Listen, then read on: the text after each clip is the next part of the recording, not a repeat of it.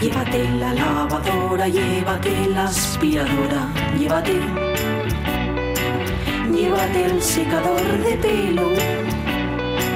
Llévate el horno, microondas, el casete, la olla express, pero la radio es mía. La radio es mía. La radio es mía. Y quédate con todo lo demás. La radio es mía. Con Pachi Poncela.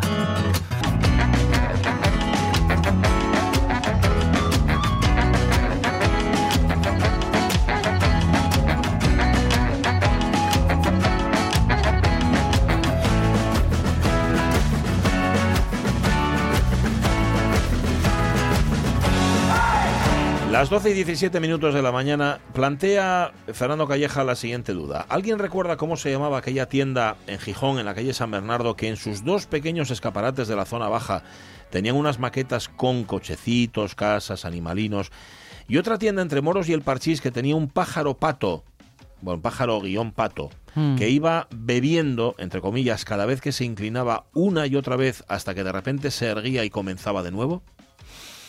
Pues mira, eh, Fernando Calleja, yo soy de Gijón, pero no, no tan observador. Pues no lo sé, la primera me quiere sonar porque era una tienda además que no, se, no tenía nada que ver ni con cochecitos, ni con maquetas, ni con nada de eso, sino que se dedicaba a otra cosa. Sí. Pero debe ser que tenía mucha afición por ello. Creo recordar que era algo así, aunque no me preguntes por el nombre de la tienda. Y lo del Pacheru bebiendo, lo del pájaro guion pato bebiendo, eso ya no, no sé lo que es. Bueno, eh, nos han contestado más oyentes a nuestra Sí. pregunta. Mira, por ejemplo, decía, ¿se acuerda Alicia García López de unos zapatos de Segarra que le hicieron un daño que todavía hoy no ha conseguido olvidar? Eso se los compraron, verás, eh, no sé, en Segarra, sí, precisamente. De, dice, la, la ropa en el León de Oro, en la Felguera, y el, y el material escolar en Santa Teresa, en Cervantes y en Ojanguren. Sí. Cervantes sigue, Santa Teresa y Ojanguren. Ninguna de las dos. Ninguna de las dos, agua las dos. Sigamos consumiendo en centros comerciales y en grandes empresas y el pequeño comercio de toda la vida a la mierda, dice Lorenzo Rivilla. Y luego nos lamentamos. Tienes razón, Lorenzo. Apunta. En Infiestu, dice Monforcelledo, había una tienda que se llamaba Calzados Tamargo. Eh, gracias, Bebi González Espina, que lo había Mm. puesto mal. Y también en la librería. Entonces, el tema de los libretes, tebeos y esas cosas, además de las zapatillas y los chiruques, estaba solucionado ahí. Pero claro, tenéislo todo. Otro material escolar comprábase en la librería Rima. Y el asunto de los juguetes y la bici al garaje Sordía. La ropa en modas Olvidín y les chuches en la tienda de Vallejo. O sea que está todo claro. Lo que no nos aclara es si siguen existiendo esas tiendas, alguna o, o no. Eh, a mí me compraron los zapatos en Chiqui y los odiaba. Dice Yolanda Suárez Martínez. Eran siempre iguales. Por el verano de pulsera y de color azul. Por el invierno cerrados y de color marrón. De pequeña, a causa de los pies planos, claro, eso también puede Ah, influir, sí. usaba plantillas y Chiqui era la única tienda en Gijón que tenía estos zapatos especiales. Eran horrorosos y solo tenían esos modelos. Lo peor de todo es que yo salía de la tienda encantada con mis zapatos nuevos cada temporada, igual a los que había usado la temporada anterior, pero nuevos. Pero nuevos. Lo peor cuando me tocaban los de verano, no sabéis lo que es ir a la playa con esos zapatos y con calcetines. Uf, a los 15 años me rebelé, pero reconozco que fue solo un paréntesis. Ahora de mayor volví a las plantillas. Creo que ahora son de otra cosa. Es que ha evolucionado mucho Ese, ese mundo, ¿eh? el mundo de la ortopedia, eso me imagino que habrá cambiado mucho. ¿Qué más? ¿Qué más? Vicky Pues por Azón? ejemplo, mira a ¿quién Lorenzo? Revilla, Sí, no que ya lo leíste, leído, sí. pero Deportes Fuentes, el Tarangu, Anda. ¿eh? que sí. estaba en Cabo Noval, si no lo recuerdo mal, ra- dice Javier Raúl García Cernuda. Sí. Y Marigil, ¿eh? para comprar las botas y ropa deportiva. Ninguna existe ya. Ajá. Zapatería Mami, en Oviedo. ¿Te suena? No. Zapatos de Villa, de cría, bueno, ya llovió. Mi madre casi siempre me llevaba allí, dice Vicky Azón. Por cierto, la tienda tenía un escaparate precioso. Y Otis Cook, dice, mi barrio era y es Carlitos, en la calle Saavedra. Abrió en el 75. Yo soy del 72 y ahí seguimos los dos. En efecto, en el barrio del Llano, la Sí. tienda de, de- para comprar a los chiquillos, a los niños pequeños, es Carlitos. Y además conozco a los dueños, con lo cual les mando un saludo desde aquí. Pues sea. Y mira a Pilisam, que por fin ha salido un sitio que ya me extrañaba a mí que no apareciera, que era botas. Ah, botas, hombre. ¿Eh? Sí, Tratándose sí. del uniforme y la ropa de colegio. En casa había familia que cosía y usé mucha ropa hecha por modista. A partir de los 10 años mi madre nos compraba en una tienda de la calle Roncal Mm. Tenía para toda la familia y ropa de hogar, que ya no existe, y después apareció la boutique Anabel, en la calle Quevedo, esquina Ramón y Cajal. Uy, que sigue, sigue, sigue. Esa tienda sigue abierta. Sí, eso dice Pili. sí, cuando yo era pequeño, ya cuando yo iba al colegio, y Sí. todavía el otro día pasé y dije, "Ah, que sigan, y además con vestidos de primera comunión, que tienen ahora, Ajá. Los tienen ahí todos preparados. Mira, menos mal, Maxi Areñes, que alguien la cita. Ve, Chiquillera, dice él, va siendo, va, va a seguir siendo una institución. Se acuerda de Manso y se acuerda de la mina. Confecciones La Mina, la tienda donde trabajaba mi padre, donde trabajó mi padre 40 años, Sí. vendiendo, sobre todo se vendía ropa de trabajo, pero no solo, se vendía, bueno, de todo. La Mina, gracias, Maxi Areñas. Así que seguramente, Maxi, alguna vez que hayas ido a la mina, seguramente habrás coincidido con mi padre, que en paz descanse. Del Bosque, confitería Moca, que sigue abierta, tuve yo en Gijón con mucho cariño. Bajábamos de Puente Secu y para mí eh, ya era poco menos que de ir a Nueva York.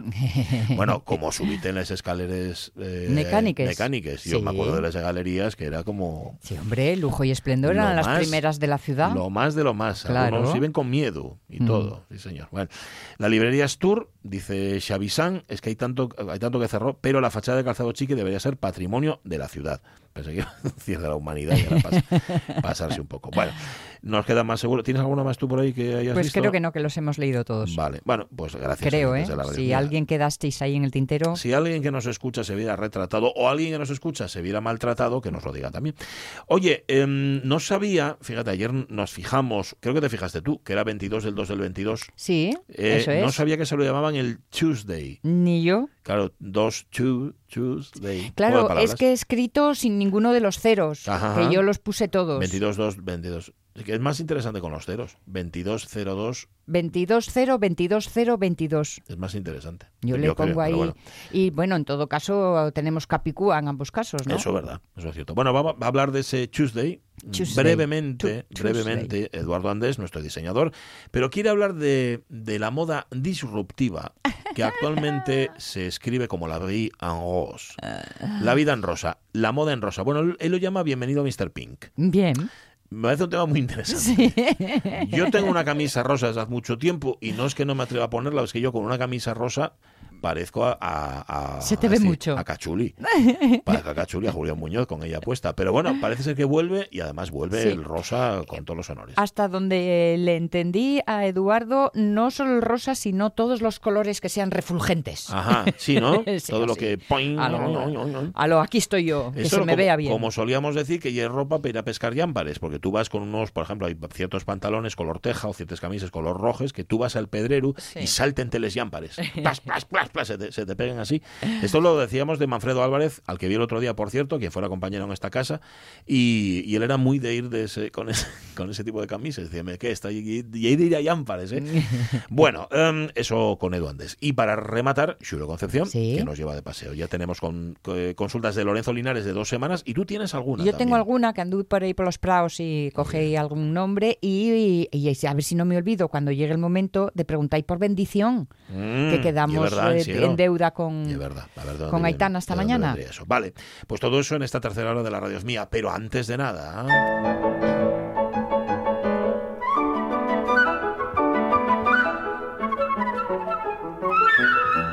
Claro, estaba pensando yo, ¿se dice antes de nada o antes de todo?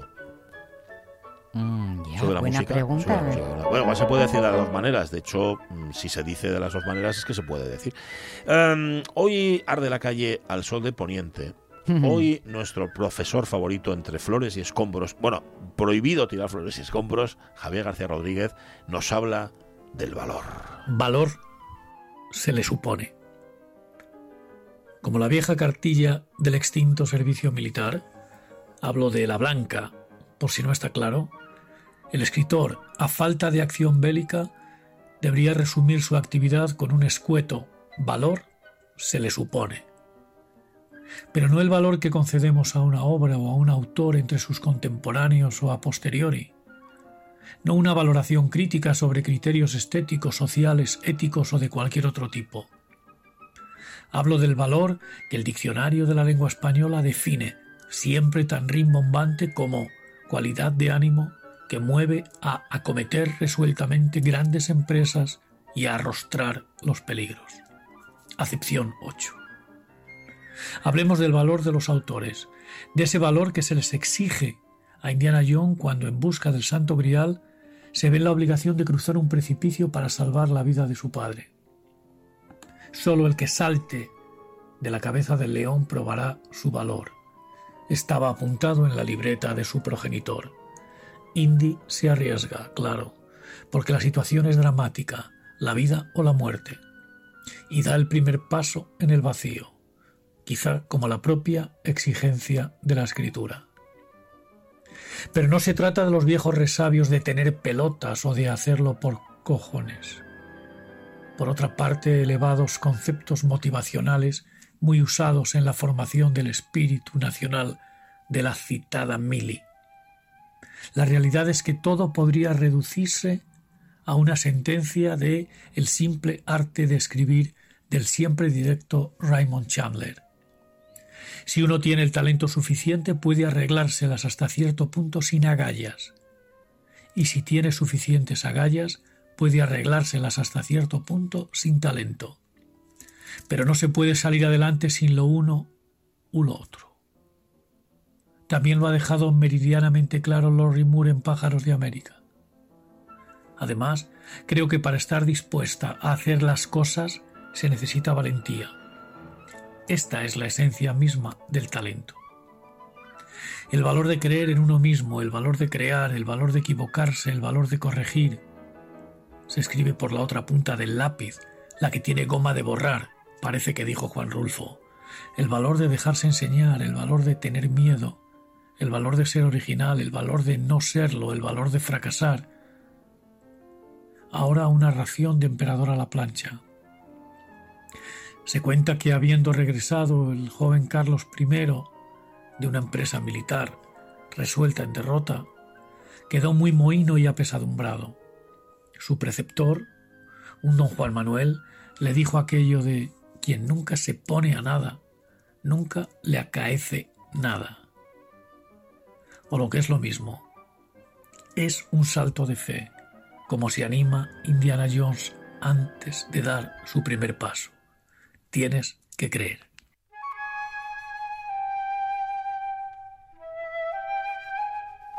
Gracias, profesor. Esto es sobre el valor de los escritores. Luego tiene, habría que hablar también del valor de los editores Sí. que ahí hace falta valor para editar ciertas cosas. También te digo, bueno, y, y- e incluso las cosas buenas. ¿eh?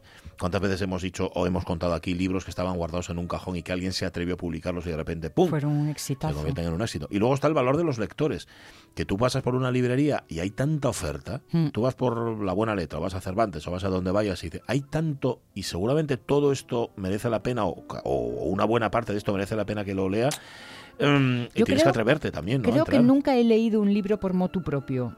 Es Siempre te lo recomendaron, Siempre ¿eh? ha habido alguien que me ha calentado la oreja. Seguramente. Bueno, a ver, luego hay los que te suenan bien y entras en una librería. Generalmente en una librería tú entras a comprar un libro que te recomendaron y coges otro que Eh, viste que te llamó la atención, Sí, ¿sabes? o que no- ya en la charla en la librería ejemplo, te- vas claro. tipo Este, ah, pues cerezas este y y uno te tira de otro y marches con tres y dices tú, ala, venga. Ah, pues sí, Yo lo hice el otro día también en Cervantes. Entre Cervantes, Rafa, te fui infiel, ¿eh? pero te fui infiel con Cervantes. No con esas multinacionales, ya sabes a qué me refiero. No Y con Avellaneda. No, no, eso. Y compré, y compré el de el del Landero, que ya dije que me había gustado mucho, y uno de Joseph Roth, que no conozco, que es Ujú. el algo así como discurso del asesino. Y dije yo, este me lo llevo yo. Pero ese no me lo recomendó nadie, el otro sí. Bueno, el valor de los lectores también hay que hablar, el valor de los editores, porque de los escritores ya ha hablado Javier García Rodríguez. Y fíjate, lo que es este programa, que tiene sus cosas buenas también, eh, ha utilizado la palabra arrostrar Ujú. y me ha enseñado Sonia Avellaneda una cosa que yo desconocía, que es la, la rostra, Sí. que era algo así como, bueno, algo así no, la piedra Donde, se, subían los en el foro. oradores en el foro Eso es, romano claro. para... Y la- y yo- estaba justo enfrente de la puerta del Senado. Ajá, y, Bueno, ven- y estaba y vendría, y vendría de ahí Pues igual. arrostrar, cuando uno arrostra, claro, se, se o al enfrenta, revés, ¿verdad? o el nombre de la piedra viene de, Igual, de- ponerte en pie a dar la cara, ¿no? Bueno, no lo sé. Parece que tiene, bueno, esto lo busco en la Wikipedia, rostrum, Ujú. viene de- es un, ha- hacía referencia al espolón de bronce de la, la proa de los barcos, ah, de pues los navíos de guerra. mm, No lo sé, no lo sé. Bueno, eh, fíjate, otra consecuencia de la radios mía y de escuchar la radios mía es que eh, el Provemont Forcelledo se Sí. confiesa que durante las noticias escuchó la vaselina y el ataque. Ay, dos de las canciones. Fuiste a ver el estribillo. ¿eh? Qué, qué- bueno, qué picardioso y es. Gracias, Monforcelledo. Y gracias, Picardioso y- profesor. e inocente a la vez. También la verdad. Porque sí, sí. luego cuéntanoslo. Bueno, es que no, él no tiene, no tiene doblez. Claro no que tiene sí. doblez, Monforcelledo. Y está muy contento Lockhart, hombre, y Pedro Pablo Belén Moriz porque hemos hablado con Chano Domínguez. Eso, evidentemente, imaginad lo contentos que estaremos nosotros de Pues poder sí, hacerlo. pues sí. 12 y 31. Venga, Campechano. un campechano, que eso, sí, es que eso tiene una, tiene una historia detrás. Decías que él lo llamaba así un amigo tuyo. Un ami- el padre de un amigo mío que lo conoció porque tocaron juntos, el amigo mío y, y- y Chano, Sí. y, lo, y fue a, a saludarlo al camerino. Sí. Y, y de, de tan majo, tan majo, le dijo, y tú más que Chano tenéis que llamarte campechano. La, la verdad es que lo transmite en unos minutos, lo Ya dejó claro, ¿eh? Sí, señor. Ah, em, em, por cierto, no hemos dicho nada, pero si notáis efluvios como un olor a un pincho de... ta- es Caunedo, ¿eh? No, no huele. Voy a entrar yo ahí a comprobarlo. Ponme el asiento de Edu. Voy a entrar yo ahora, ¿eh? De hecho, voy a salir de aquí del estudio para entrar en Creo que piensa que eres un malvado. ¿Por qué? Por comprar esas cosas, por, por decir que come unas cosas que luego... No, hombre, que son y un pincho, no va a ningún lado, ya sé lo que son las cosas, pero... Por lo menos no bien envuelto un plástico, anda. Eso, eso está bien. En eso ya vamos bien, ganando. Eduardo Andés, ¿cómo estás, Edu? Buenos días. Muy buenos días, muy bien. ¿Vosotros qué tal? ¿Cómo estáis? Pues mira, estábamos ahora mismo mm, alucinando, bueno, alucinando. A ver, mm, tú hoy querías hablar de muchas cosas, pero entre otras de lo que pasó ayer, el 22 del 2 del 22, que, que claro, coincide. Que- es que nosotros, digo, estamos alucinando porque ayer nos dimos cuenta, sí, ala, mm, sin, sin haberlo. En un de repente, vaya. Y resulta que ese- esa fecha tiene, tiene nombre, el Tuesday, lo llaman, ¿no? Eh, efectivamente, el Tuesday. Y bueno, además es un, eh, realmente, bueno, es un día que estaba esperado por muchísima gente, sobre todo en el mundo, pues, de la gente que cree en, en la astrología, en la numerología y demás, ¿no?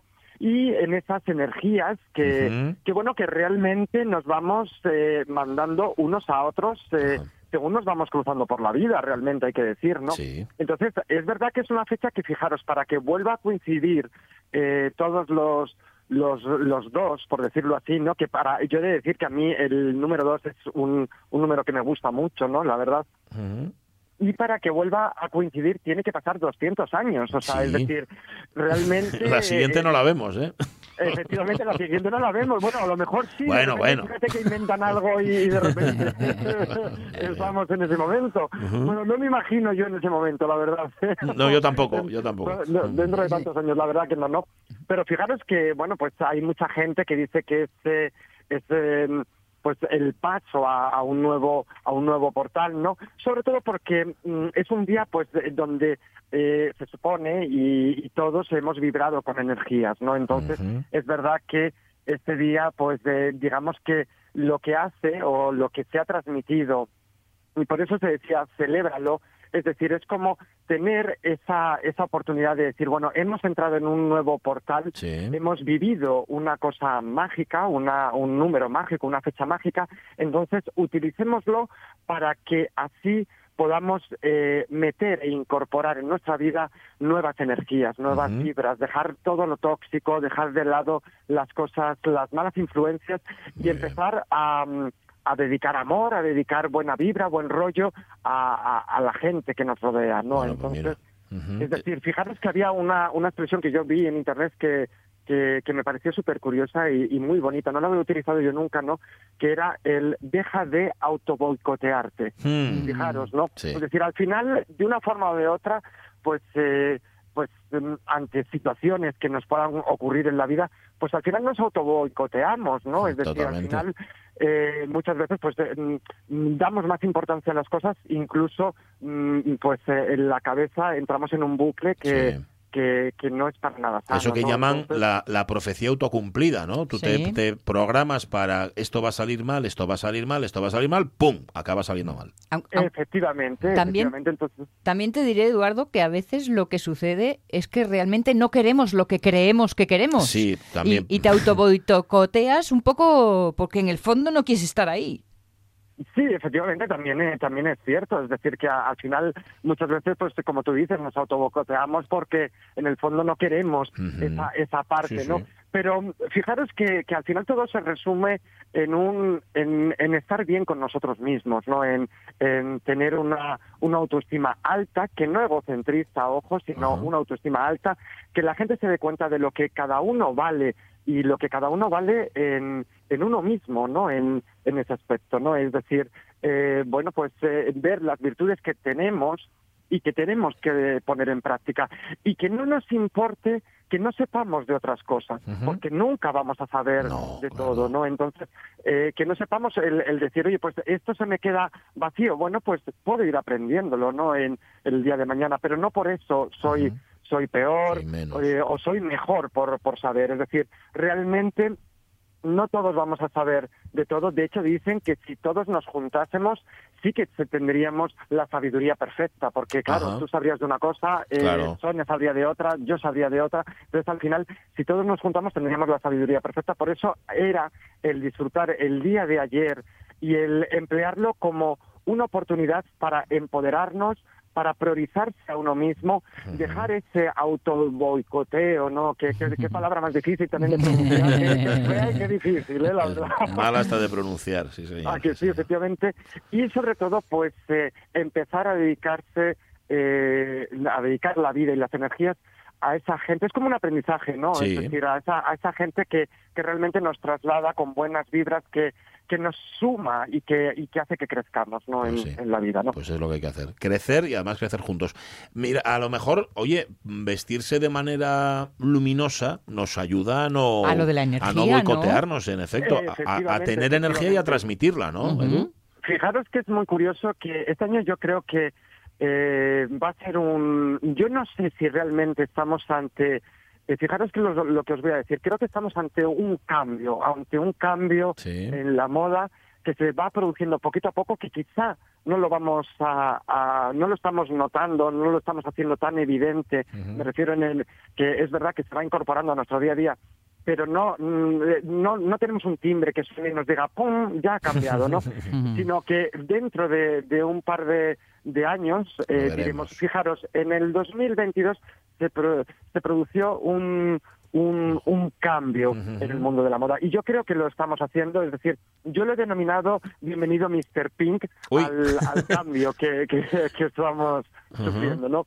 Es porque, fijaros, o sea, en las tendencias que van a marcar esta nueva temporada de ver. primavera-verano, fijaros que, bueno, ya lo comentamos en un momento dado, que al final hemos pasado unas etapas eh, complicadas, Ujú. Y aquí se, se- se- digamos que tenemos como las dos los dos eh, contrapuntos no en un principio viene muy fuerte muy fuerte muy fuerte eh, el color rosa al, Ah. al armario tanto para mujer como para caballero el rosa en todas sus versatilidades rosas más claros más más eh, fuego, más eh, flúor, pero vienen de una manera mm, tremenda. O sea, vamos a tener rosa eh, por todos los lados, ¿no? Es decir, vamos a estar.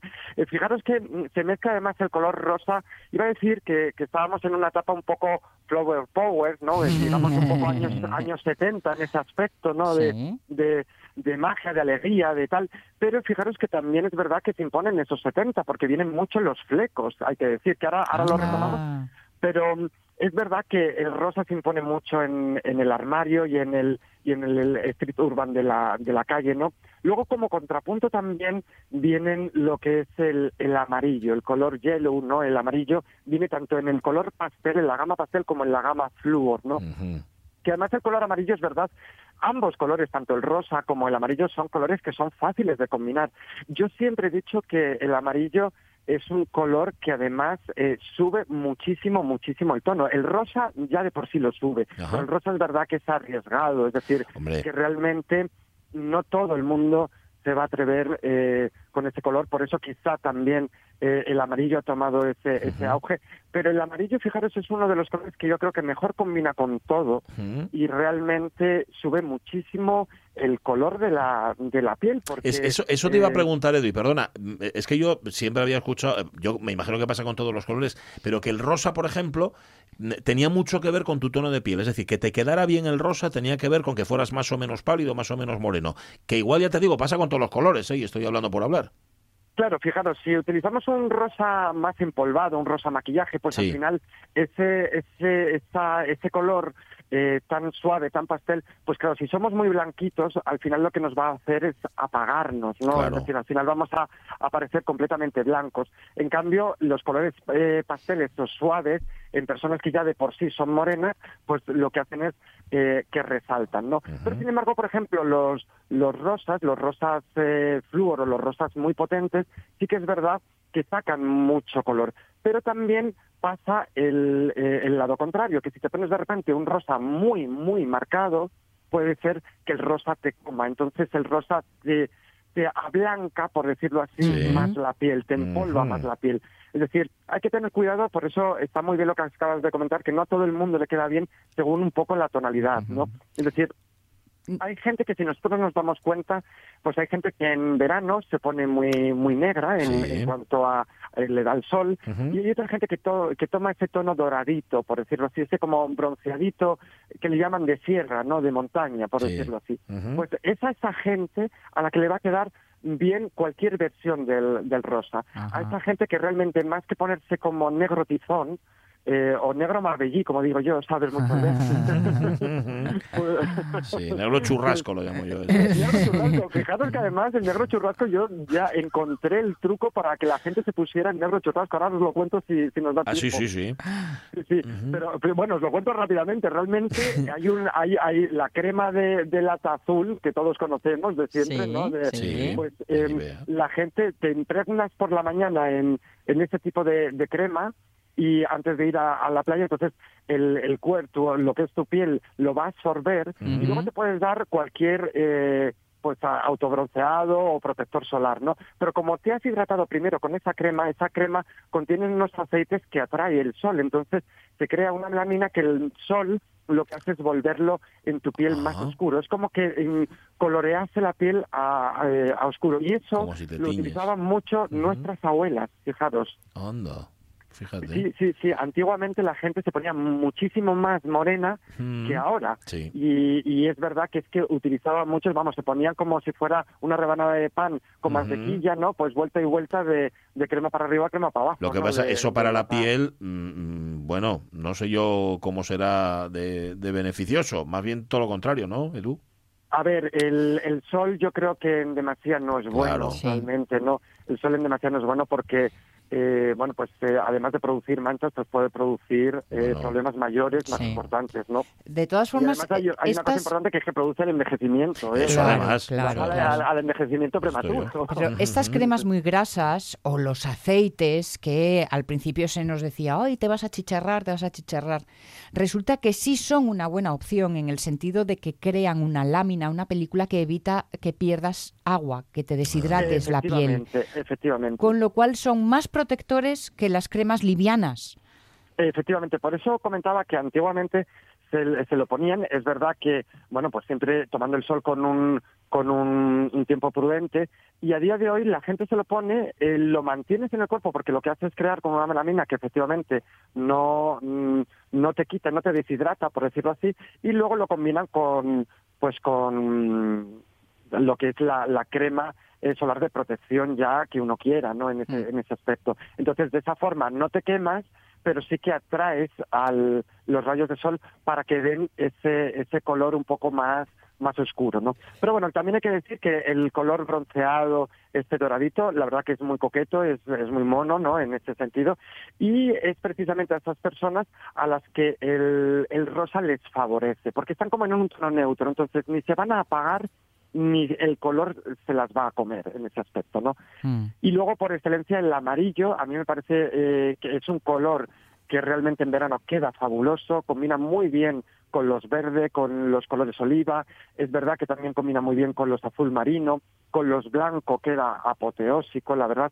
Y este año viene muchísimo eh, la combinación de lo que es el amarillo con los eh, colores marrones en todas sus, sus Ah, vertientes, más, mira. más arena o más arena, más claritos o un poquito más, más marcados, ¿no? Y es verdad que fijaros que además de estos colores eh, así potentes, flúor, porque bueno, quien utilice el tono pastel, pues se queda con el tono pastel, pero imaginaros esa persona que le guste ir muy pink, muy Mr. Pink, como digo yo, ¿no? en, ese, en ese sentido, y pues se mezclan muchísimo todos los colores, porque vamos a ver, ya veréis como veremos eh, muchísimas celebrities que mezclen ese rosa potente, ese rosa flúor con el, con el amarillo, el amarillo Ujú. violín, el amarillo pollito en ese aspecto. Oye, ya puestos a luego- jugar, vamos a por todas. Claro, efectivamente, no. Y además que son dos colores que son agradecidos, porque realmente los rosas es que puedes mezclarlo también con los azules, con los blancos, con los rojos, con los verdes, con, con los morados y también quedan muy muy muy chulos, ¿no? La verdad. Y es verdad que eh, vienen también muy marcados lo que son los estampados, pero muchísimo. Mm. Es decir, eh, vamos a tener estampados print animal, estampados geométricos, vamos a tener eh, muchísima raya, en este caso sí que vertical, no horizontal, pero rayas de arriba abajo, es decir, que en un vestido aparecerán en la hombrera y acabarán en el suelo, y rayas eh, además anchas, no muy anchas y muy y muy verticales en ese en ese sentido, ¿no? Y la verdad que, bueno, luego la combinación, algo que en otro momento nunca pensaríamos, pero esa combinación de rayas con estampados adamascados, Sí, eh, lo vamos a ver muchísimo. Es que hay, hay mucho, hay mucho, pero eso yo creo que es Eso un- fue, eso fue anatema en su momento, ¿eh? efectivamente, Mezclar esas cosas. Oh, Bueno, también hay que decir una cosa y hay hay que decir una cosa muy importante. Al final la- las tendencias y la moda también las van marcando los propios artistas, ¿no? En ese en ese sentido. Entonces, si nos empezamos a fijar, pues eh, hay pues artistas nacionales, en este caso eh, nuestros, pues imagínate, pues como Rosalía, por ejemplo, Sí. que ha ido marcando pues muchísimo esos colores muy potentes, ¿no? En ese en ese sentido. Es igual que esa ropa oversize o esa ropa más chandalera, por decirlo Sí, así, sí. que si nos fijamos en el lado del caballero, pues está eh, Omar Montes, por Sí, ejemplo, que, que lo va marcando mucho, que luego ya, bueno, pues te puedes incluir con oros o sin oros y demás, ¿no? Pero es verdad que, que se está yendo ese camino para, para, para ese lado. Bueno, Y es, es cierto que va con una evolución muy rápida, sí. más de lo que de lo que nosotros pe- pensaríamos o cualquier pensaríamos y entonces al final mi pregunta es la siguiente nos nos arrastrará a, a todos los que somos de otra generación o nos quedaremos ahí en un limbo extraño no O sea, Mm. Lo veremos después de la publicidad, en el siguiente capítulo. Yo creo que fijaros que al final acabaremos incorporándolo a nuestro armario. Yo cuando también. pensábamos que, Yo que no también. seríamos capaces de ponernos en fucsia, en rosas, en amarillos, y sin embargo sí que al final nos pondremos. Yo ¿no? también creo que el primer día dices tú, madre, madre, qué horror, ¿cómo pueden hacer eso? Y al tercer día vas como todos porque el ojo se acostumbra y te metes en faena. Lo veremos y nos lo contarás, Eduardo Andés, y será aquí en la radio es mía todos los miércoles. ¿Vale bien? Efectivamente, perfectamente. Eduardo, un súper abrazo, en rey, así, envuelto en rosa. Gracias. un besito, un besito, chao, Un chao. Las 12 y 49 minutos.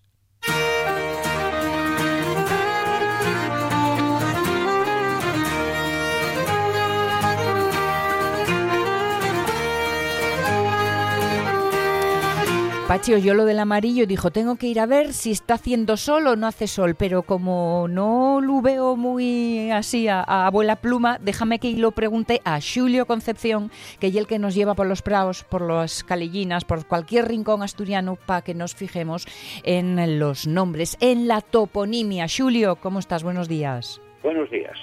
¿Qué co- Y contemplando, sí, el cielo un poco nublinado, no cabe duda. Ah, sí, Tamurnio. O de borrina, Ah, borrina. bueno, bueno, está bien, está bien.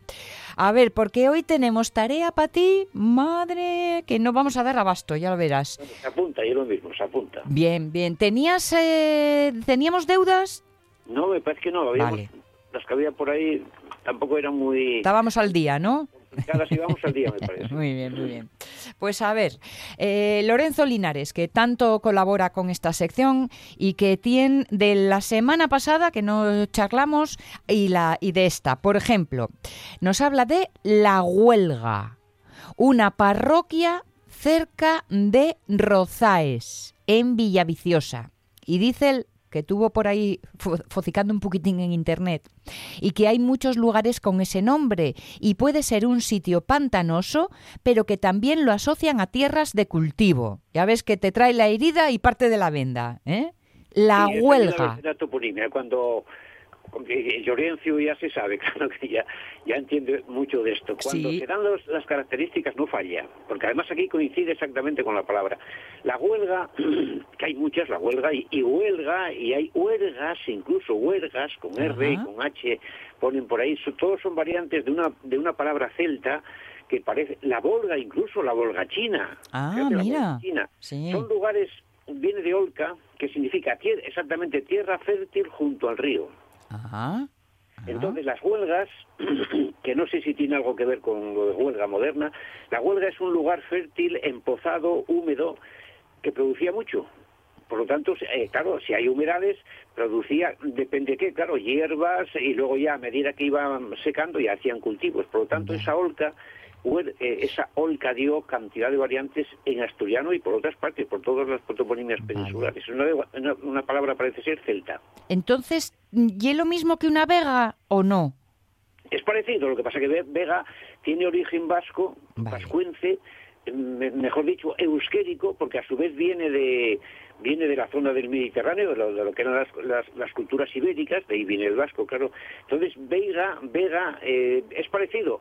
Eh, sí, en realidad lo que pasa es que la vega debe ser más junto al río y esto debe ser más simplemente empozado, aunque no haya un río exactamente, haya un arroyo, eh, eh, es un poco distinto. Vale, y, y ya que estamos en estas diferenciaciones, ¿y un soto? Un soto, Sí. Sí, Soto es exactamente Salto, y Salto era bosque pequeño. Ah, El, el- el Soto, hay Sotos, Sotillos, Sotillos, el Sutín, eso hay cantidad de, de- de palabras porque el Soto era el bosque. Y el bosque también era junto al río, porque en el origen el bosque era junto al Ah, río. ¿ves? Por eso Sí, pensé en él, por lo del río. Sí, sí, sí, el soto era junto al río. Además, sotiello significa exactamente, y los sotiellos están junto al río. Y de ahí viene, qué paradojas tienen las palabras, la palabra salto, porque el río había que salvarlo, había que saltarlo. Ah, Y salto de saltar, mira que eso lo comprobé porque también es un poco efectivamente aventurero decir eso. Sí. Salto de saltar y soto tienen el mismo origen porque pasar un río hace 6.000, 8.000 años, incluso 2.000, incluso 1.000, debía Sí. ser muy difícil porque no había puentes. Claro. Por lo tanto, había que pasarlo por la parte más seca, eh, por el boscaje, incluso pasando por las ramas o cogido las ramas. Es impresionante la conexión de esta palabra tan guapa que es soto, Fíjate. sotillo, sotillo, por todas partes, por toda, la, por toda la península, por toda España y por otras regiones, por otras naciones. Bien, por bien, tanto, bien, bien. el soto es el bosque junto al río. Soto, Vega y Huelga, todo mm, junto al río. Claro, porque en el invierno es donde había que vivir y había que buscarse. Claro, el soto también daba leña, el soto daba caza. Todo el invierno ya Sí. cazabas, estaba junto al río y arriba estaba nevado en los altos y todo bajaba, todo se sacaba junto al río. Claro. Incluso pescar los peces, claro, lógicamente en el río. Claro. Otra de, de Lorenzo, que dice, laneo, en Salas. Laneo, Sí. laneo. Es una de las palabras, mm, eh, digamos, más complicada y todavía nadie se aclara. Nadie se aclara porque na- e incluso hay gente que dice llaneo. Ah, Por lo tanto, no sabemos si esa L, esa L pertenece, pertenece a un, al artículo, que es el aneo, o eh, eh, pertenece al exema, eh, que, que es laneo. Se habla de un antropónimo, pero Mm, claro, ujú. se- mira que pregunté a esta gente que era de allí, y dicen que unos dicen el, el aneo, otros dicen llaneo, por lo tanto no sabemos exactamente eh, eh, cómo se escribe la palabra y cómo se escucha. Y mientras no lo sepamos, ya, miraré un poco más. Pero es uno de los topónimos guapos. Para mí viene de, e incluso puede venir de anguletum, es decir, de, de lugar en ángulo, ah, como, como angleo, como angliru. sí. Empozado, Ah. pero claro, mientras no se sepa exactamente lo que era, Ya. una vez que las palabras se transforman ya es difícil dar con el origen exacto. Ya lo miraré un poco más. Vale, vale, vale. Ya le di muchas vueltas, ¿eh? Porque, porque vosotros rastreando las palabras sois un poco como los arqueólogos, un poco de pista y un poco de lucubración, ¿no? ¿Qué remedio? Ya, pero es, todo esto no estaba escrito antes. ¿Quién escribía las palabras de mil años, dos mil años? Y la gente no sabía saber escribir. Claro. Incluso los que escribían, el clero, los, los notarios, escribían lo que oían a su modo, porque ellos eran cultos. Tampoco respetaban mucho lo que decía el paisano o los paisanos, porque como no sabían leer y escribir, decían, este que mata que diga una cosa que otra. Ya, ya, ya, ya. Entonces el gran problema está en cómo se pronunciaban y se escribían al, al principio. Y hay muy pocos documentos Claro. fidedignos, vamos, que se pueda uno fiar. Claro. A ver, tengo yo otra cocina aquí eh, que me gustaría que echaras porque me sorprendió. Mira, en Tanes hay un pueblín que se llama Miraoriu. ¿Cómo? Miraoriu. Mira, Miraoriu. Sí, que yo Sí, mi cabeza fue mira el río, haciendo esa O como hacen el artículo los gallegos, o río, mira o río.